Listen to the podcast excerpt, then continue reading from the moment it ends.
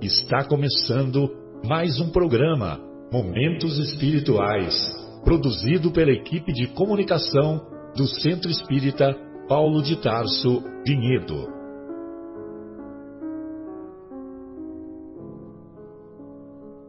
Se guardas contigo o estigma do sofrimento, indagando pela solução dos velhos problemas do ser e da dor, se percebes a nuvem que prenuncia a tormenta e o vórtice traiçoeiro das ondas em que navegas, vem conosco. Estudemos a rota de nossa multimilenar romagem no tempo, para sentirmos o calor da flama de nosso próprio espírito a palpitar e morredouro na eternidade, e acendendo o lume da esperança, perseveremos juntos em exaltação de alegria que Deus, o Pai de infinita bondade, nos traçou a divina destinação para além das estrelas. Bem, então, para preservar as palavras do Mestre, nós vamos encontrar lá nas anotações do evangelista Mateus, nós vamos encontrar a parte que ele fala de falsos é, referente ao, ao versículo que o Kardec selecionou, referente a essa parte de haverá falsos cristos e falsos profetas.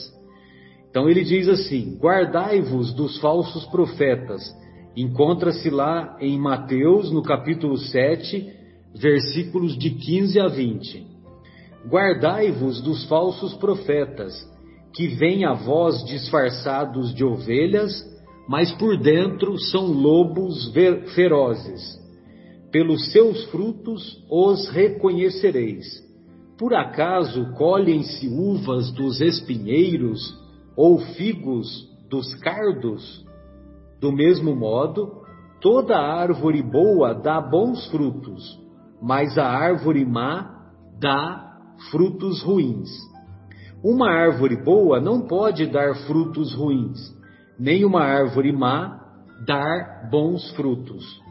Toda árvore que não produz bom fruto é cortada e lançada ao fogo. É pelos seus frutos, portanto, que os reconhecereis. Quando ele fala profetas, né, guardai-vos dos falsos profetas, tem uma anotação de rodapé aqui da, da Bíblia de Jerusalém, que ele diz assim: os falsos profetas são doutores de mentira, que seduzem o povo com falsas aparências de piedade, enquanto no íntimo buscam fins interesseiros. Então, mais uma vez, né, é pelos frutos que se conhece a árvore.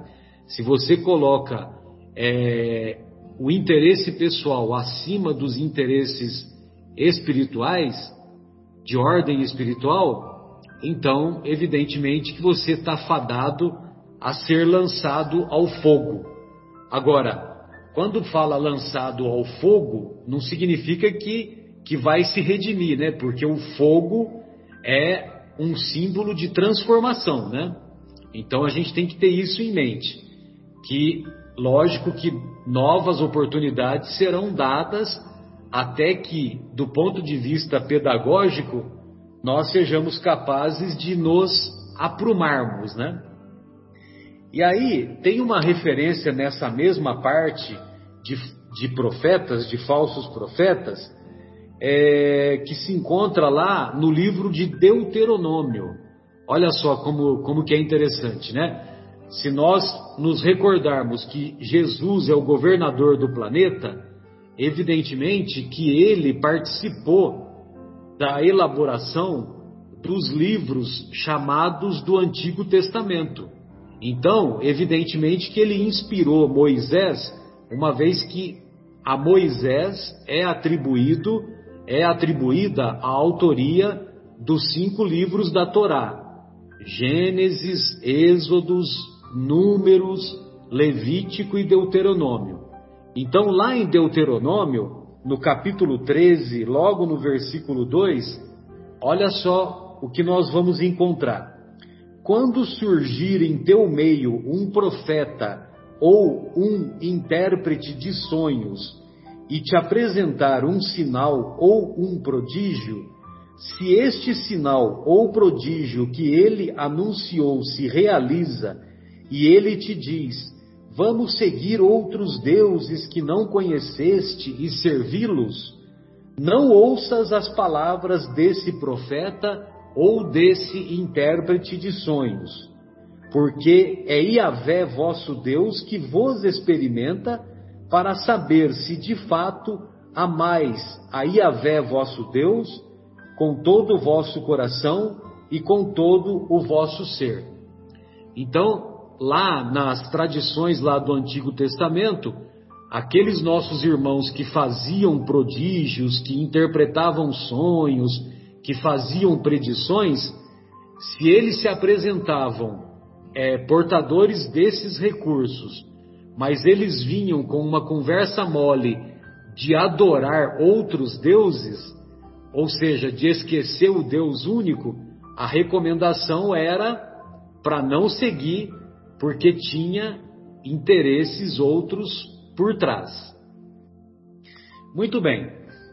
É, relativo a esse mesmo tema, nós vamos encontrar lá na, na carta aos Gálatas, é, capítulo 5, versículo 19, que inclusive algumas semanas atrás nós comentamos, um trecho muito bacana que o, que o Paulo fala mais ou menos assim. Deixa eu só localizar aqui que eu, eu tinha separado e, e perdi.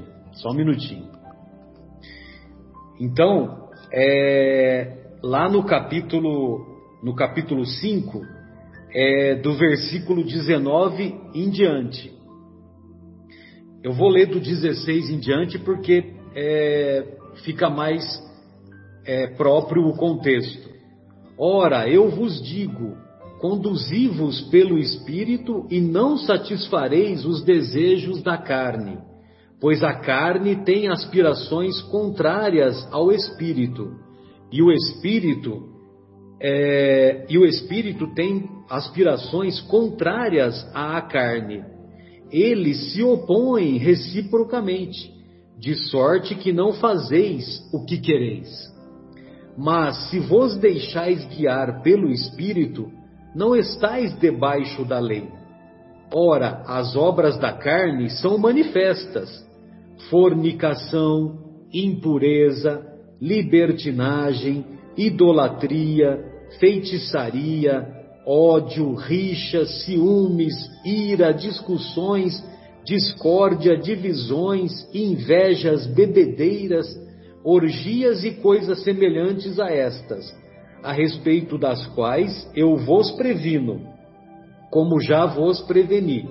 Os que praticam tais coisas não herdarão o reino de Deus não conquistarão o reino de Deus. Mas o fruto do Espírito é amor, alegria, paz, longanimidade, benignidade, bondade, fidelidade, mansidão, autodomínio. Contra estas coisas não existe lei.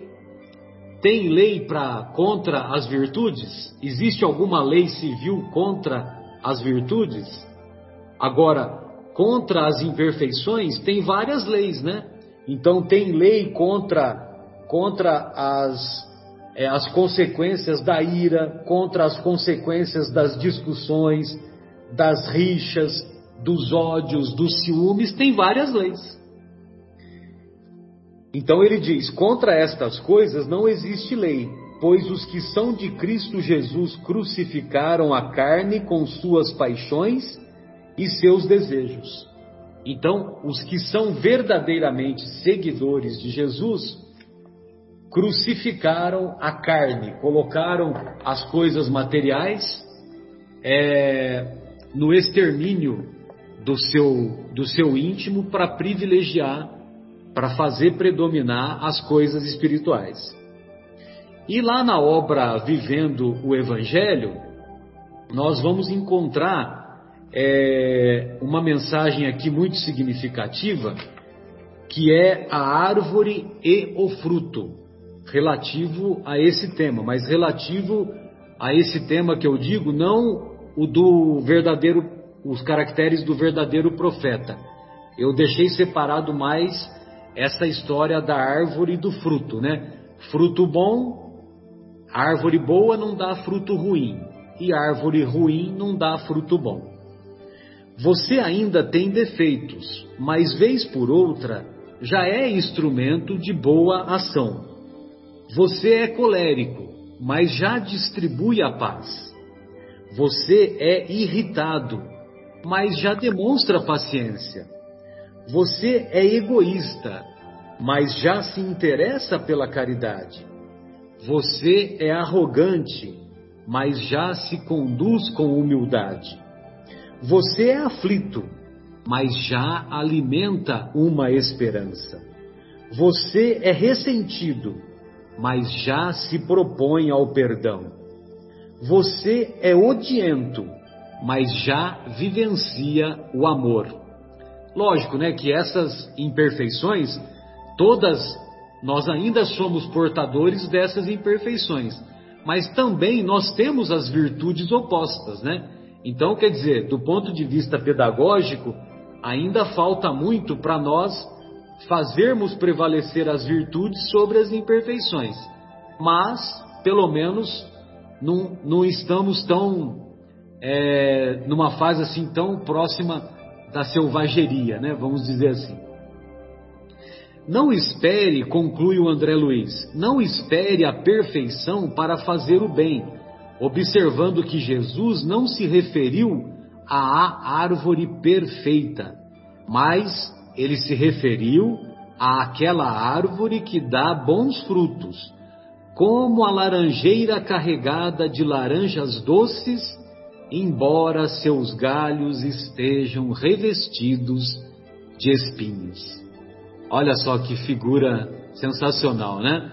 Ou seja, nós ainda temos muitos espinhos, mas também já somos capazes de, de darmos frutos doces. O que nós devemos nos esforçar é nos alijarmos desses espinhos e fazer prevalecer os frutos mais doces.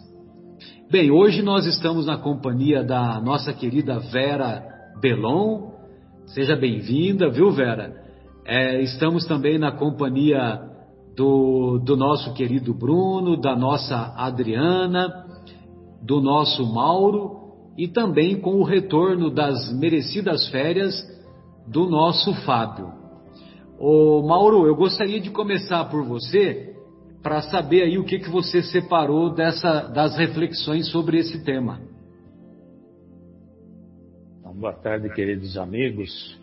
É mais uma vez um prazer e uma alegria a gente poder estar junto com vocês todos e para a gente estudar e analisar em conjunto mais um pouquinho as sagradas, os sagrados ensinamentos do nosso irmão maior.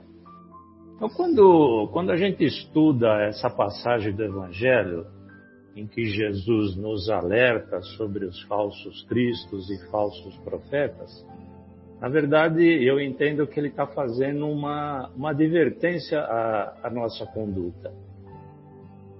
E eu acho sempre importante a gente se remeter sempre ao Sermão da Montanha, visto que até esse capítulo faz parte do Sermão da Montanha, porque eu gosto sempre de me remeter ao Sermão da Montanha, porque lá é como se fosse uma receita que, que Jesus nos dá, como se fosse uma plataforma dele para que a gente possa chegar ao reino dos céus. É, uma coisa que eu achei interessante, que eu anotei aqui, se a gente pegar as traduções bíblicas, lá do capítulo 5 ao capítulo 7, que é onde a gente está focando esse estudo, a gente vai encontrar alguns subtítulos, dependendo da Bíblia que a gente leia, né?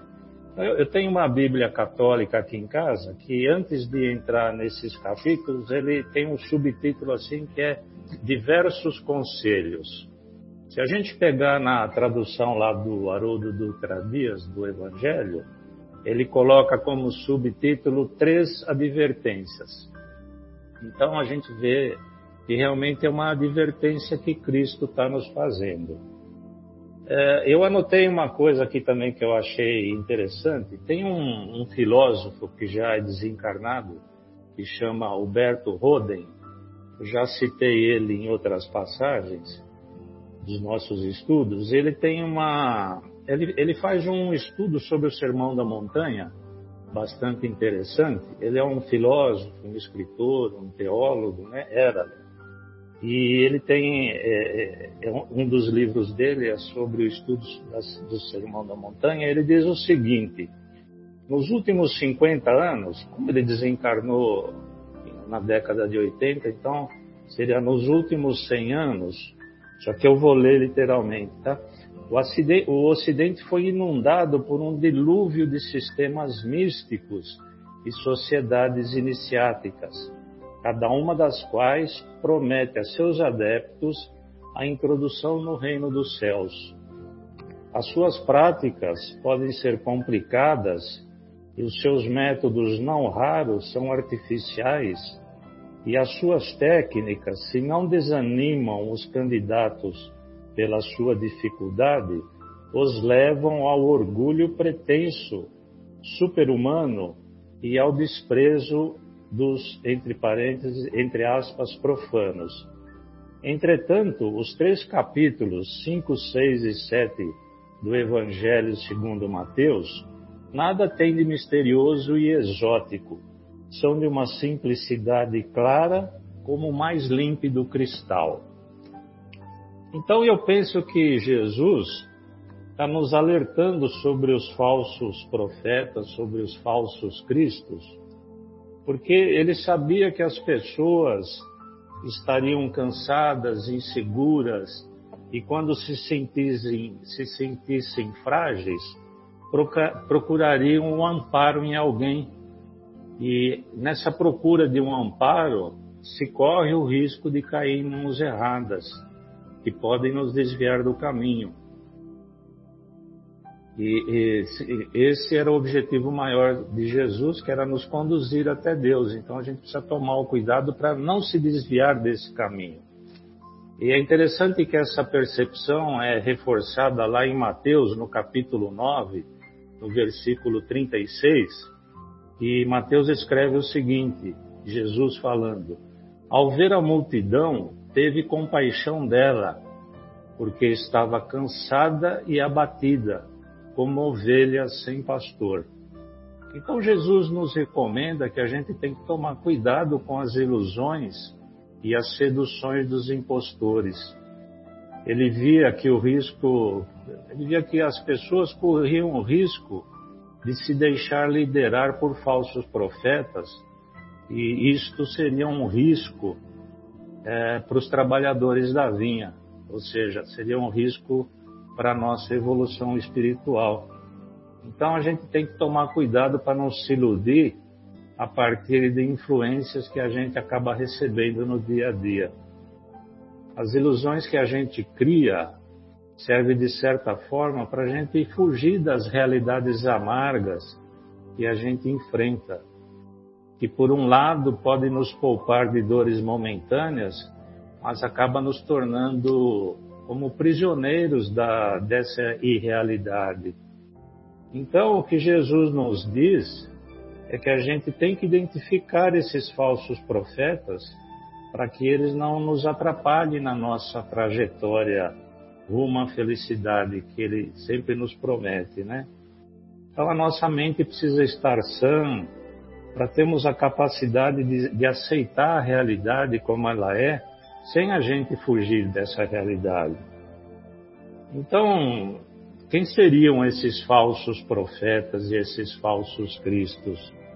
É, embora, embora eles divulguem mensagens cristãs, eles não as vivenciam, como Kardec diz.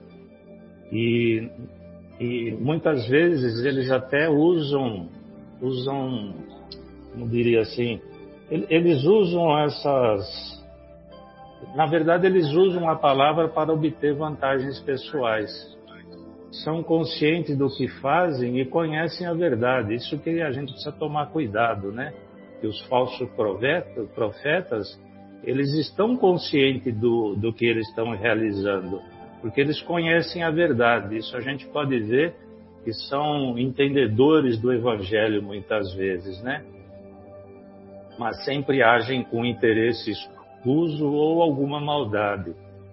E, e eles se servem de, de vários meios para nos confundir, para nos confundir as almas simples e as almas vacilantes principalmente, né? Usam o nome de Jesus para conseguir os seus objetivos. É, a gente não está falando particularmente de nenhuma religião, porque isso acontece independente da crença que a pessoa tenha, né?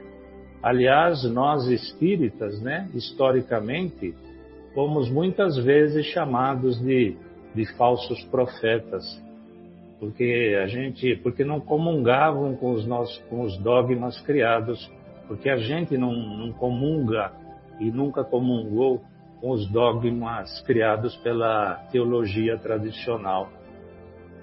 Se a gente analisar um pouquinho, quais seriam os caminhos que nos desviam da, da verdade? É, uma das coisas que nos desviam da, dessa realidade espiritual é, é, a religião cega. E a religião cega é, busca, busca, de certa forma, conseguir privilégios especiais e, normalmente, em busca de alguns privilégios materiais. A, a gente tem que tomar também cuidado com a ciência quando ela prega exclusivamente o materialismo quando ela nega Deus, quando ela nega a realidade espiritual. Então, como Mateus fala lá no versículo, no capítulo 7, particularmente no versículo 17, né? Toda árvore boa produz bons frutos e toda árvore má produz maus frutos. Se a gente analisar quais seriam esses frutos, a gente teria que analisar o caráter da pessoa, a finalidade da sua revelação e a importância da revelação que eles fazem. Então Jesus nos alerta sobre isso, porque os falsos profetas são aqueles que, que são os depositários dos desejos que nos afastam do caminho. Então, principalmente, nós devemos tomar cuidado com os nossos desejos e com as nossas ilusões. É uma coisa interessante que eu li também é que normalmente a gente desenvolve as ilusões na nossa infância, é, através da educação que a gente recebe. Porque as ilusões a gente acaba aprendendo que determinadas são como coisas reais. E quando a gente vira adulto, essas coisas que a gente imaginava como sendo reais viram crenças distorcidas e nós temos muitas vezes medo de abandonar essas crenças. Como, por exemplo, a ilusão da posse material, que a posse material vai nos trazer felicidade, que o poder e a fama nos garantem o amor, que a força bruta nos protege do agressor.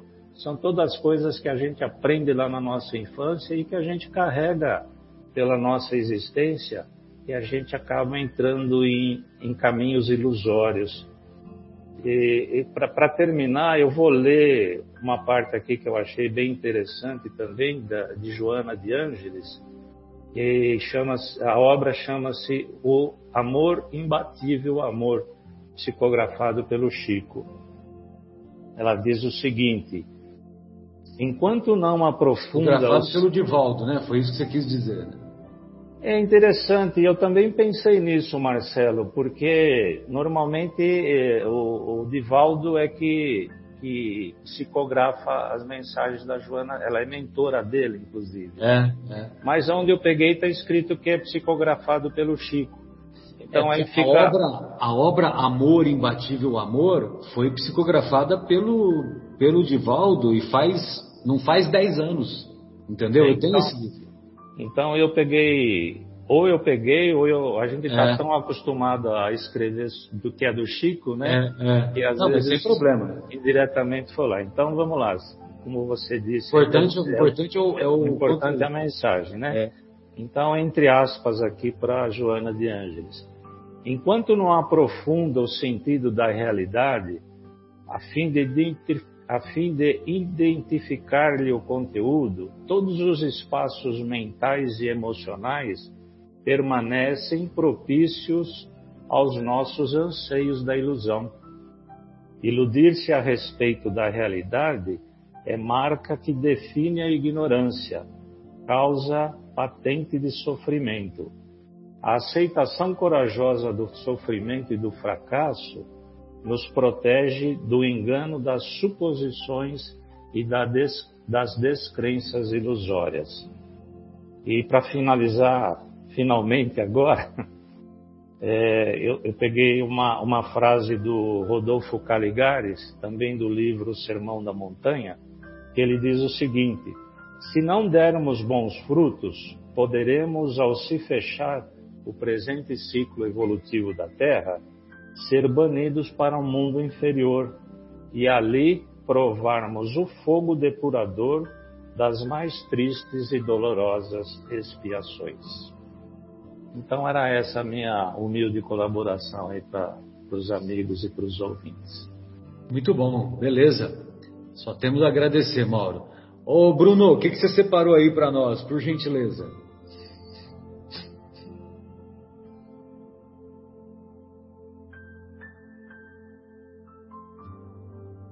Olá pessoal, é, boa tarde aí, obrigado.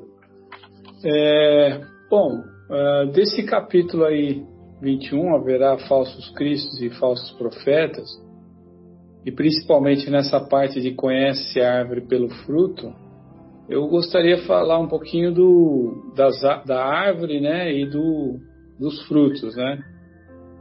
A gente tem uma tendência é, muito normal né, de colocar é, os problemas no outro. Né? A gente tem esse, essa forma de agir que é a exteriorização. Na maioria das vezes a gente exteriora e coloca no outro a culpa das nossas ignorâncias, das nossas incompreensões, dos nossos defeitos e das coisas que a gente ainda não aprendeu.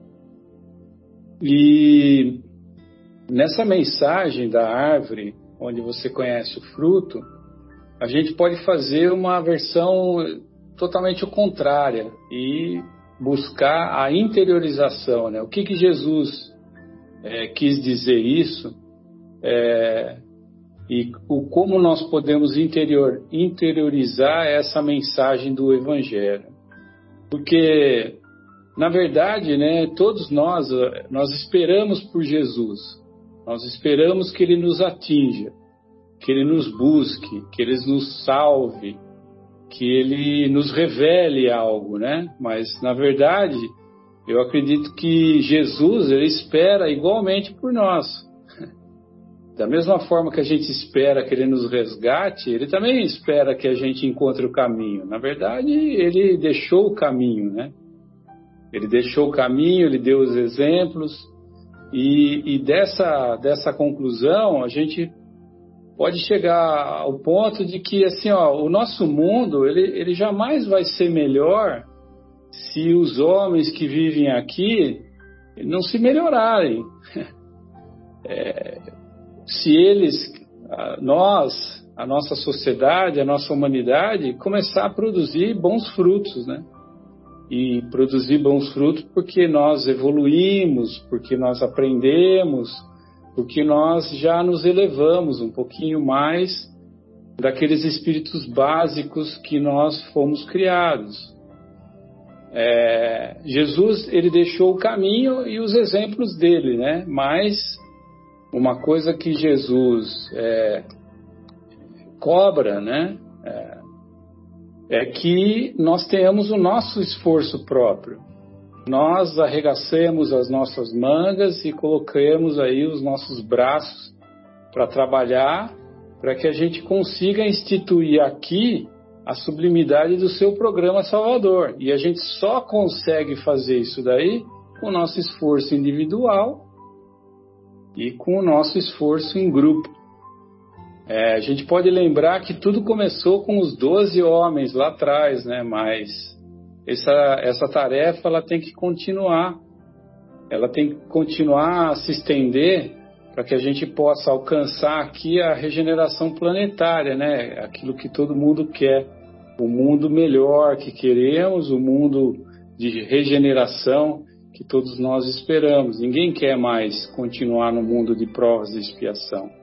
Nós queremos todos ir para um mundo de regeneração. Então, todos nós temos que nos transformar nessa árvore de bons frutos. Temos que combater as nossas más tendências. Jesus, nesse primeiro momento da vida dele entre nós, ele faz um apelo, né, a que todos nós nos transformemos em instrumentos da sua divina vontade. Lembra que ele nos conclama a todos, né? Meu jugo é suave, meu fardo é leve, e deixa o exemplo a ser seguido. Se a gente voltar um pouquinho lá no livro lá do Paulo Estevão, a gente vai ver que a conversão do Paulo ela não dispensa esse, esse, esse envolvimento das pessoas. Por quê? Jesus, na hora de converter o Paulo, ele apareceu para ele. E Paulo teve aquela visão no deserto que todos nós é, sabemos. Mas quem que Jesus encarrega, encarnado, na matéria, quem que ele encarrega para ir lá resgatar o Paulo lá na, na pensão onde que ele estava? O Ananias, né? Então, quer dizer, Jesus espera que a gente cresça através das nossas relações, do nosso convívio. Não é uma coisa que vai dar um salto.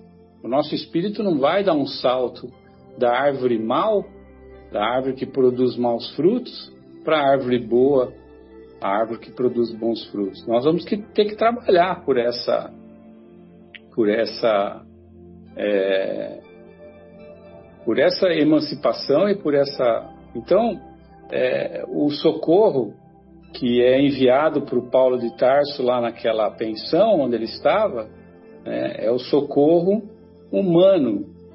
É a pessoa que se regenerou, é a pessoa que começou a entender os ensinamentos do Mestre e começou a distribuir bons frutos. Né? Então, sendo assim, a gente pode chegar à conclusão que a nossa humanidade ela não ela não pode se iluminar sem o Cristo, com certeza.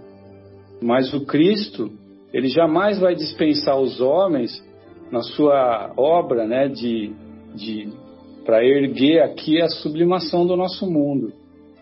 Como ele falava, né? Ide e pregai. Eis que vos mando como ovelhas em meio aos lobos. Resplandeçam a vossa luz diante dos homens e essa afirmação do Evangelho: guardai-vos dos falsos profetas que vêm para iludir. Então, quem são os falsos profetas? São aqueles que estão fora de nós? Ou são ainda os nossos velhos e as nossas maus costumes e os nossos instintos e as nossas paixões que ainda não nos deixam ver com clareza é, essa luz que Jesus nos mostrou, né? Porque nós sabemos bem que aonde estiver um seguidor do Evangelho, aí também vai se encontrar o mensageiro do amigo celestial para a obra incessante do bem. Então, como é, dispersores do Evangelho, nós vamos nos engrenar e nós vamos nos inteirar dessas árvores boas e a partir disso vamos começar a dar bons frutos e esses frutos vão poder iluminar os amigos que estão ao nosso lado. Lembrar também que cristianismo, o que é cristianismo? Cristianismo é o Cristo em nós mesmos, né? É isso que é a definição de cristianismo. No livrinho lá do Espírito Miranês, chamado Ângulos, Alguns Ângulos do Ensino do Mestre, ele fala o seguinte, né? Anunciar o Cristo é muito fácil, muito fácil. Desde que se tenha a palavra que proceda do coração, em estado de vivência com as coisas de Deus. Então, falar de Jesus é muito simples quando a gente sente. Quando a gente sente a sua mensagem, quando a gente sente o seu amor e quando nós somos tocados pelo seu caminho salvador. Quem vive e anuncia as coisas de teor elevado, ele não pode dar lugar a orgulho, vaidade, egoísmo e esses sentimentos que nos arrastam, né? Ou seja, vigia as suas más tendências, tem consciência das suas más tendências e sabe que elas têm que ser vigiadas. Mais uma vez, o testemunho de Paulo de Tarso, que mesmo tendo perseguido os cristãos, mesmo quando o doutor da lei tendo feito tudo o que ele fez, ele reconhece a natureza do Cristo como sendo o mensageiro de Deus. Ele reconhece em Jesus um espírito de alta envergadura espiritual. E mais do que tudo, ele tem a consciência de que é possível se comunicar com ele espiritualmente, mesmo depois da morte. Então, era mais ou menos essa visão que eu queria colocar dessas árvores e desses bons frutos aí. Muito bom. É a visão psicológica, né, Bruno? Muito legal. Sensacional. É. Eu gostaria de ouvir a nossa querida Adriana. E aí, Adriana, o que, que você separou aí para nós? Olá, pessoal. Bom, eu, eu achei aqui uh, um, sobre esse tema uma, uma mensagem muito bonitinha que, que depois eu vou ler para vocês mas o foco que eu peguei foi justamente esse, né? Quem, é, como a gente sempre fala que o evangelho ele é sempre atual, apesar de é, ter sido escrito há tantos anos atrás. Então, hoje em dia, se a gente pensar é, que ele é atual, eu fiquei pensando que, quem serão esses falsos profetas, né? E aí a gente entra nesse tema que o Bruno falou. A gente sempre eu sempre quando li esse tema, sempre pensei fora, né? São outras pessoas, não são por acaso não seria eu mesmo um falso profeta, né? A gente sempre De maneira alguma, nós não. Exatamente, sempre pensa que é o outro.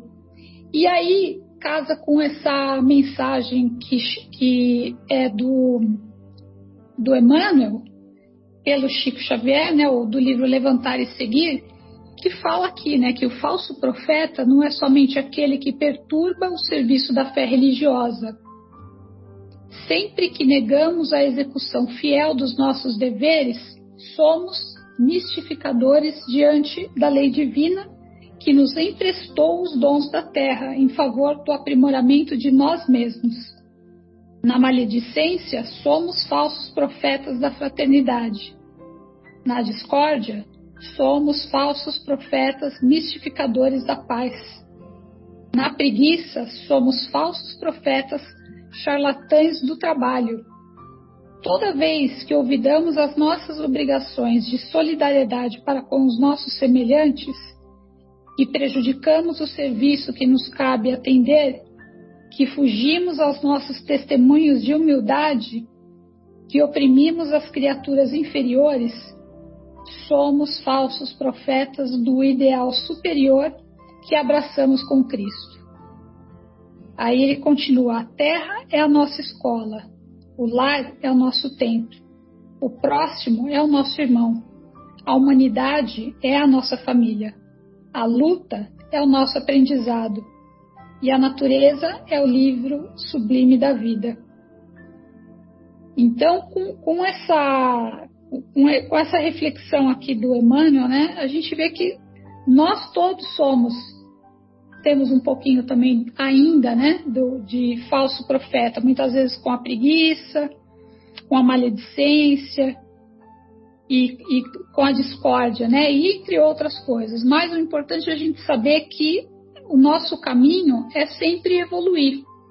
E a cada dia a gente vai conseguindo aprender um pouquinho mais começa a olhar para dentro de nós e, e ver que essas atitudes já não fazem mais eco no nosso coração e que nós temos que efetivamente colocar em prática isso que a gente aprende, isso que a gente está tendo a oportunidade de vivenciar nesse momento, a cada programa, a cada leitura, a cada curso, a cada oportunidade de estar com pessoas que muitas vezes nós temos dificuldade, mas é essa a nossa escola, é esse o lugar que nós temos que estar para vivenciar na pele e realmente poder é, ter ações, né, praticar a, a, as, as, uma atitude positiva sempre, né? Ou seja, é, o que importa é realmente a nossa verdadeira natureza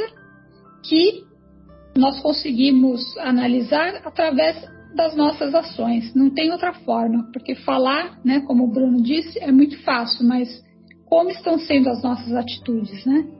Então é uma reflexão para a gente pensar cada minuto da nossa vida, né? E, e ter atenção realmente, porque é um alerta que Jesus faz para nós todos, né? É isso. Maravilha, Adriana. Obrigado, hein? É, é, só essa mensagem aí já poderia finalizar o programa, né? É. De tão profunda que ela é. Muito bom. Ô Vera, gostaria de ouvi-la, querida. O que, que você separou aí para nós da sua da reflexão a respeito desse tema? Muito boa tarde, um prazer estar aqui com vocês. Muita paz a todos. Eu separei, eu gostaria de começar dando um gancho uh, na fala do Bruno, que ele explorou um pouquinho, conhece-se a árvore pelos frutos. Eu vou uh, tomar liberdade de ler esse trechinho, que é o, o item 1 do Evangelho, para a gente poder tirar um pequeno aprendizado aqui, que apesar de não ser muito a respeito dos falsos cristos e falsos profetas, eu vou dar um link nisso mais para frente um pouquinho. A árvore que produz maus frutos não é boa e a árvore que produz bons frutos não é má. Porque se conhece cada árvore por seu próprio fruto. Não se colhem figos dos espinheiros e nem se colhem cachos de uvas dos abrolhos. O homem de bem tira boas coisas do tesouro de seu coração, e o mal do mau tesouro do seu coração. Pois a boca fala aquilo do que o coração está cheio. É aqui que eu quero pegar. Veja bem, olha só. O homem de bem tira boas coisas do tesouro do seu coração. O que, que isso significa? Que realmente é aquilo que ele é. É a essência dele, porque nós somos, nós temos a essência divina dentro de nós. Mas a gente precisa fazer isso desabrochar e através do caminho, combatendo as nossas imperfeições, que a gente vai deixar brotar essa essência divina. Então, o verdadeiro profeta, ele vai se basear nessa essência. Uma profeta naquilo que ele também entende é o de ruim dentro dele, que ele ainda não está evoluído. Então, ele não vai ter olhos para ver a maneira correta qual é a verdadeira missão dele aqui. E assim, a parte que eu gostaria mais de explorar com vocês é sobre a verdadeira mensagem, a, a, a características do verdadeiro profeta, do item 9, que é a mensagem de Erasto, que ela foi dada em Paris em 1862. Mas quem que será que foi esse espírito Erasto? Né? Isso que eu separei um pouquinho para nós aqui. Uh, dando uma pesquisada, muitos, muitos falam que Erasto talvez uh, foi um espírito que caminhou junto com Paulo de Tarso na época com Paulo de Tarso. Então se questionam, alguns se questionam que foi talvez Barnabé, mas isso a gente não tem certeza ainda. Veja bem, essa mensagem foi dada em 1862. Uh, ah, Kardec comenta sobre Erasto na revista Espírita, né, sobre a sua admiração em relação à lógica, à coerência das suas mensagens. Existem várias mensagens dele durante o no, decorrer do Evangelho. Né? E elas foram recebidas pela médium Ruth Celine Jafé, uma médium que trabalhava na obra aí com Kardec. Foi ela que fez a revisão da primeira edição do Livro dos Espíritos, que acabou uh, chegando à terceira edição mais completa. Ela ajudou nessa revisão. Só que, é uma curiosidade agora, só título de curiosidade para nós, uh, essa médium chegou um momento, ela fez um trabalho maravilhoso junto à doutrina espírita, mas chegou num momento que ela queria uh, cobrar esses valores de Kardec, que ela achou que ela tinha direitos autorais. Aí Kardec foi e acabou resolvendo esse assunto de maneira que ela não, não recebeu os valores de maneira alguma, mas assim, depois se ouve falar uh, se ouviu-se falar muitas coisas dentro da doutrina espírita que talvez Chico Xavier tivesse revelado que ele foi essa médium, mas isso se ouve falar, a gente não tem afirmação nenhuma, é só título de curiosidade. E que hoje ele desempenhou esse papel em relação à doutrina espírita para compensar aquela atitude que ele teve no passado perante Kardec. Gente, mas isso é a título de curiosidade só, né? Vamos ao que interessa. Nessa mensagem aqui de Erasto, ele preza pela ética mediúnica.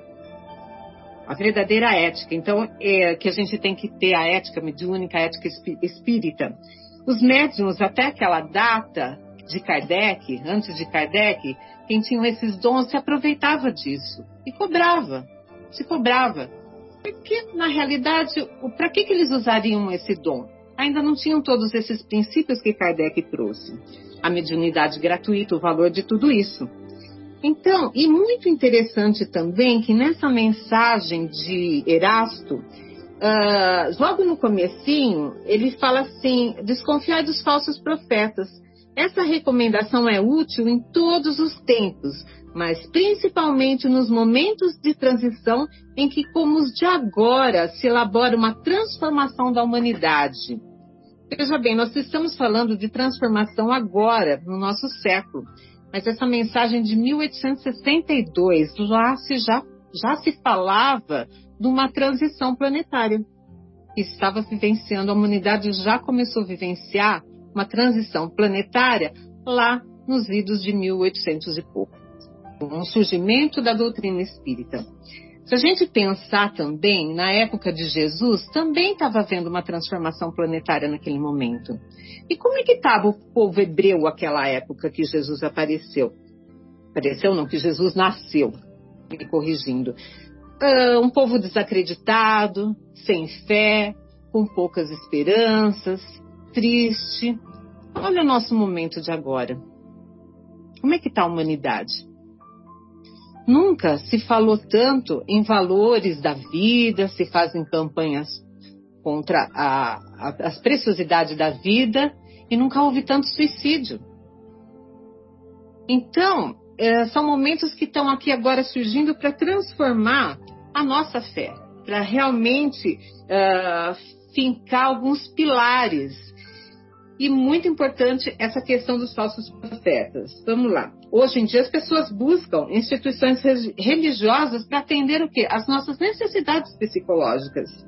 Existe, mas e aí o que, que acontece? Existem pessoas que se aproveitam disso e vão explorar isso. Como é que a gente vai desmascarar os impostores? Como é que a gente vai pontuar o que, que é verdadeiro e o que, que é falso? Fazendo o que, que nós estamos fazendo aqui. Estudando, nos reunindo, nos discutindo.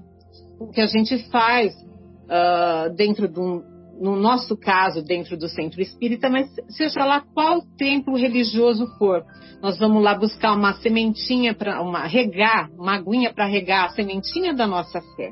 Quando a gente vai ouvir uma preleção, quando a gente faz o estudo do Evangelho, as leituras edificantes, diálogos, onde a gente vai desenvolver o que? O nosso bom senso, para a gente poder pontuar o que é falso e o que é verdadeiro. O que realmente tem valor para nós agora. Uh, Jesus também trouxe para nós, uh, naquela passagem do joio do trigo, uh, muito interessante da gente refletir no momento que a gente está vivenciando agora uh, onde ele fala assim, uh, deverá então se cortar o joio, né? Cortar, jogar fora o joio? Não, ele fala para deixar crescer o joio e o trigo. Por que, que a gente tem que deixar crescer o joio e o trigo? Eu falo isso para vocês agora porque a, a, gente, quando olha para o mundo, a gente tem uma impressão um pouco descrente de que vai haver uma melhora. A gente vê tanta coisa ruim por aí e a, a nossa fé fica abalada. Mas quando a gente se recorda dessas palavras de Jesus, vem dar uma luz no fim do túnel. Porque o mal tem que conviver com o bem. Por quê? Para o bem saber pontuar, se reconhecer e exercer um papel de influência perante esses que, que se dizem maus. Eu falo maus assim, uh, literalmente não, porque são seres que ainda são imperfeitos, que ainda não têm uma compreensão real daquilo que é o correto, é o caminho. Eles não tiveram esse esclarecimento ainda. Então, eu não gosto muito de usar a palavra mal. São amigos que ainda estão na jornada, como nós estamos também. Que ainda somos seres imperfeitos, tentando pontuar um pouquinho aí alguma coisa boa no nosso caminho. Então, essa, esse caldo, essa mistura, ela é necessária para o nosso próprio amadurecimento, daqueles que a gente se fala, se chama de melhor, a gente se acha que está no bem, né? Uh... Então, André Luiz, no mundo maior, ele fala da fera que lambe e que será futura mãe. Tem um trecho lá de um capítulo que ele fala isso, sobre a evolução do sentimento, do instinto para um sentimento superior. E nós estamos, vamos vivenciar. Por isso que a gente tem que ter uh, paciência, compaixão com aqueles ainda que não, não têm um senso de definição daquilo que é verdadeiro, daquilo que é correto. Por isso, a gente olhar os falsos profetas não com assim um, julgamento, só tomar o devido cuidado. Eles estão no caminho errado. Algo vai acontecer que vai conduzi-los no caminho do bem. Porque se eles são falsos profetas, eles têm alguma coisa dentro deles já que está desabrochando, só não estão tomando o caminho correto ainda. Então, a gente tem que observar o fruto para saber também diferenciar o falso profeta daquilo que é falso e daquilo que é verdadeiro. Vamos observar o fruto, como a gente falou lá no começo. E como a gente observa isso? Como a criatura se comporta. Não só pelas palavras, falar é fácil. A gente colocar uma máscara e falar coisas bonitas é muito fácil, mas a gente tem que observar o comportamento dessa pessoa, como ela lida no dia a dia com os seus semelhantes. Aí a gente vai ver o que está dentro do coração dela. Aquilo nós vamos perceber a essência dela. Uh, diz que perguntaram para Chico, fizeram uma pergunta para Chico para ele perguntar para Emanuel como é que ele se comportava nas reuniões espirituais na presença de Ismael. E aí ele respondeu para Chico que ele uh, se a postura dele perante Ismael era de joelhos. Aí a gente vê a humildade. Um verdadeiro profeta, ele é humilde. Mas essa humildade, a gente tem que tomar cuidado com essa humildade, porque não é uma humildade que vai se recolher. É aquela humildade que não vai se aparecer de forma alguma e a gente faz um recolhimento. Mas não, é uma questão de postura. É um pouquinho diferente isso. Gente, o bem tem que se manifestar. Porque senão o mal vai dominar. Então, é uma, é uma questão de você não se exaltar, vamos, vamos dizer assim, não colocar a nossa personalidade à frente da luz. A luz vai na frente e nós vamos atrás, segurando essa candeia. Então, é muito importante. Fala assim, ah, a pessoa às vezes quer se aparecer. Não, então vamos ver a conduta dela. Ela coloca a personalidade dela na frente ou ela coloca o objetivo, a luz dela à frente? É uma coisa que a gente tem que analisar também. Porque nós que estamos envolvidos aí num processo de aprendizado, num processo da, dentro da nossa doutrina, principalmente num processo mediúnico, frente às vezes a algumas, uh, alguns trabalhos da casa, a gente pode estar envolvido também num processo de fascinação, fácil, fácil. Nós podemos ceder a esse processo de fascinação e nem se perceber, nem perceber isso. Então a gente tem que tomar um cuidado e realmente o ponto é esse. A nossa, a, a nossa personalidade, o que é que está tá à frente? O que é que está emergindo de nós? É aquilo que a gente aprendeu, aquilo que a gente quer passar ou a nossa pessoa? Para poder. E referente aos, ao, voltando também aos falsos profetas, quando eu falei a maneira que a gente tem que olhar para eles, uh, e o cuidado é assim, a gente recebe um dom essa da profecia, de poder ter o dom da palavra, de falar coisas bonitas. E de repente é uma coisa que vem, mas a gente direciona isso de uma maneira não muito correta de agir, onde a gente quer tirar vantagens pessoais. A luz vem. Eu achei bonitinho, eu vi uma palestra um tempo atrás, eu não me lembro o palestrante, mas ele falou assim: é como se fosse a, a CPFL, a Piratininga. A energia está aí. A gente liga a energia. Só que, de repente, se a gente conduz a energia de forma errada, eles, a, a companhia vem e corta. E aí a gente vai fazer. O falso profeta vai tentar fazer o quê? Um gato. Ela vai lá e tenta ligar essa energia de, alguma, de algum jeito, mas não é o jeito correto. Achei muito bonita essa comparação. E achei muito lindo também a quando a gente vê das características do verdadeiro profeta, uh, Erasto fala assim: os verdadeiros profetas se revelam por seus atos, os outros os pressentem, enquanto os falsos profetas se apresentam a si mesmos como enviados de Deus. Eu achei uh, deslumbrante, Marcelo, quando você cita Gálatas. Eu nunca tinha me apercebido desse trecho. Eu fui correndo pegar a Bíblia lá para ver esse trecho, uh, onde aqui dá a característica do verdadeiro profeta que é aquele que tem amor, alegria, paz, benignidade, autodomínio. Tá aí as características do verdadeiro profeta. Eu nunca tinha me atentado nesse trecho, foi muito enriquecedor você ter, ter dito isso. E quando você falou também sobre o fogo, né? O que, que, é esse fogo? Que dá uma impressão ruim que vai ser jogado no fogo, né? O fogo como símbolo de transformação. Mas aqui para nós a gente pode entender também o fogo como as provações que a gente tem na vida. Olha, não tem nada que queima mais que isso. As nossas provações, as nossas dificuldades. Então, como a gente vai passar pelas nossas dificuldades? Muito está se falando agora nesse período de pandemia. Ai, como está tudo difícil, foi difícil esse período. Mas nós temos que ver se isso não é um fogo queimando as nossas imperfeições. Uma coisa para a gente se atentar. O que está nos incomodando agora? O que, que é esse fogo queimando? essa aprovação que nós estamos passando. Temos que usar de maneira enriquecedora isso de alguma forma e passar com mais serenidade, que tudo na vida passa. Olhemos para trás, quanto que a gente já passou na nossa vida particular. Se a gente voltar na história da humanidade, mais ainda, mas vamos se atentar a nós que já está de bom tamanho isso. Olhe para trás, tudo que a gente já passou na vida e passamos. Estamos passando agora algumas dificuldades, vamos passar também.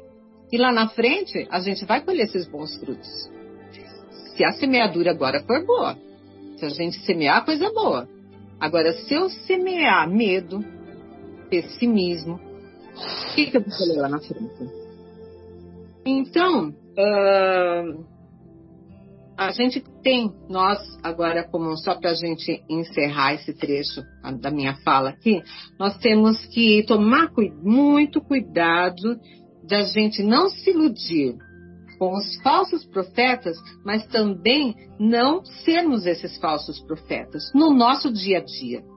A todo momento, nós temos oportunidade de dar uma pitada de otimismo na vida de alguém, uma, uma palavra de consolo, e não ficar alimentando o medo, a angústia, principalmente nesses momentos. Graças a Deus, nós estamos parecendo que estamos saindo desse, desse pesadelo que a gente vivenciou.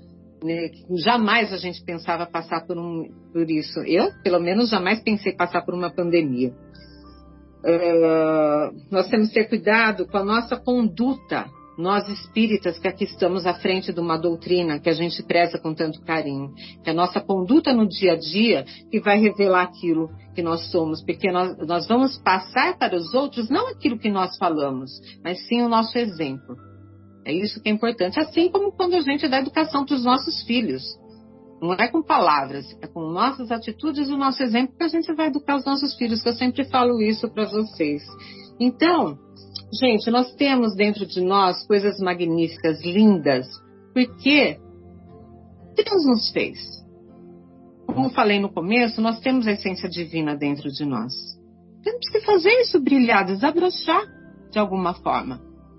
Então nós temos oportunidades dia a dia. Eu peço para Deus todos os dias que me dê olhos de ver essas oportunidades que me aparecem, porque elas aparecem, mas a gente não enxerga. A gente perde todo dia fatos, ocasiões de que a gente fazer o bem, de a gente pontuar os nossos defeitos.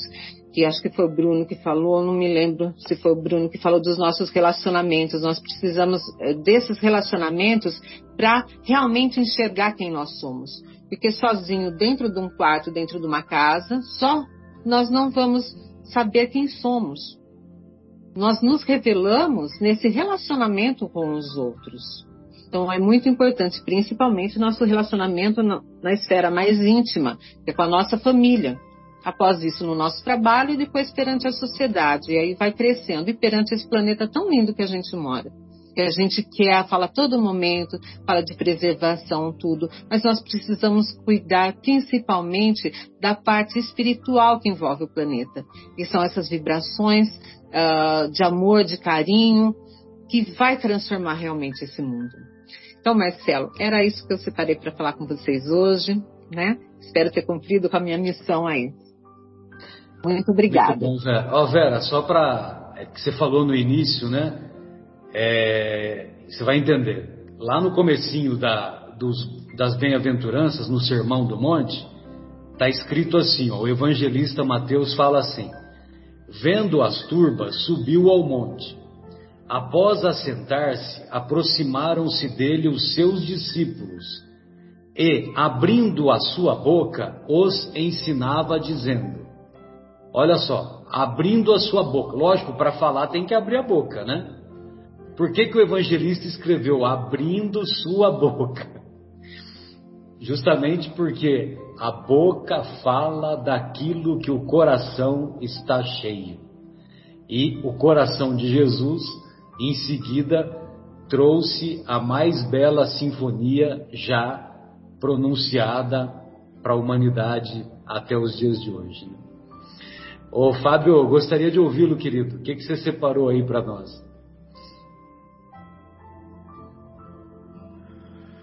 Olá, é, pessoal. Olá, ouvintes queridos. Estava já com saudade do programa e confesso que eu fiquei é, extasiado aqui com, a, com é, os esclarecimentos que eu escutei. Eu tinha é, me desacostumado um pouquinho e que a gente ia tão profundo assim. e, é, e na minha é, a minha dificuldade ainda, né? Tenho muito pouco para acrescentar diante de, de tanta luz que vocês trouxeram aqui. É, bom, aqui nesse no começo desse estudo, né? quando a gente fala aquela passagem de Jesus, que a boca fala, o que o coração está cheio, é, está escrito lá assim: o homem de bem tira as boas coisas do tesouro, do bom tesouro do coração. Né? Então, fica claro para nós, como todos aqui é, reforçaram, que a contraposição para o falso profeta é o homem de bem. E tem um capítulo é, sobre o homem de bem no Evangelho segundo o Espiritismo que nós podemos ler. E aí a gente vai ver que, é, seguindo todas aquelas atribuições lá, nós somos considerados homem de bem. Mas como os companheiros também falaram, é, é impossível, né, por enquanto, ser do jeito que está lá. É impossível ser do jeito que está lá. Então, graças a Deus, que no final daquele capítulo, o Allan Kardec fala assim: é, mas a, é, ele fala assim, é, mas aquele que se esforce por possuir essas qualidades acima que acabamos de mencionar, né, já está no caminho. Aí eu falei, ufa, graças a Deus, né, porque ainda é, não cheguei naquele patamar né, de homem de bem, mas essa frase me salvou aí no final. E também aquilo que o Marcelo leu no começo, né, é, a árvore e o fruto, quando André Luiz fala assim: não espere a perfeição para fazer o bem, observando que Jesus não se referiu à árvore perfeita, mas àquela que dá bons frutos, como a laranjeira carregada de laranjas doces embora seus galhos estejam revestidos de espinhos. E aí o Marcelo falou o seguinte: Nós temos espinhos, mas somos capazes de dar alguns frutos doces já. Então, é, eu acho que fecha, né, é, o, esse, esse raciocínio aí, que nós estamos no caminho para sermos homens de bem, com o nosso esforço, com a nossa intenção e com a nossa atenção né? E para deixarmos de ter as nossas atitudes incondizentes com a nossa pregação. E eu perguntei para o Marcelo no começo, é, aonde ele leu aquilo, né, da carne e do espírito sobre Gálatas, e que, que ele falou que estava em Gálatas, porque eu tinha separado Romanos, capítulo 8, de 5 a 17, que fala assim, ó, Vós, porém, não estáis na carne, mas no Espírito. Se é que o Espírito de Deus habita em vós. Ele está falando isso para os discípulos dele, né? Ou seja, para os cristãos primitivos ali. Vós, porém, não estáis na carne, mas no Espírito.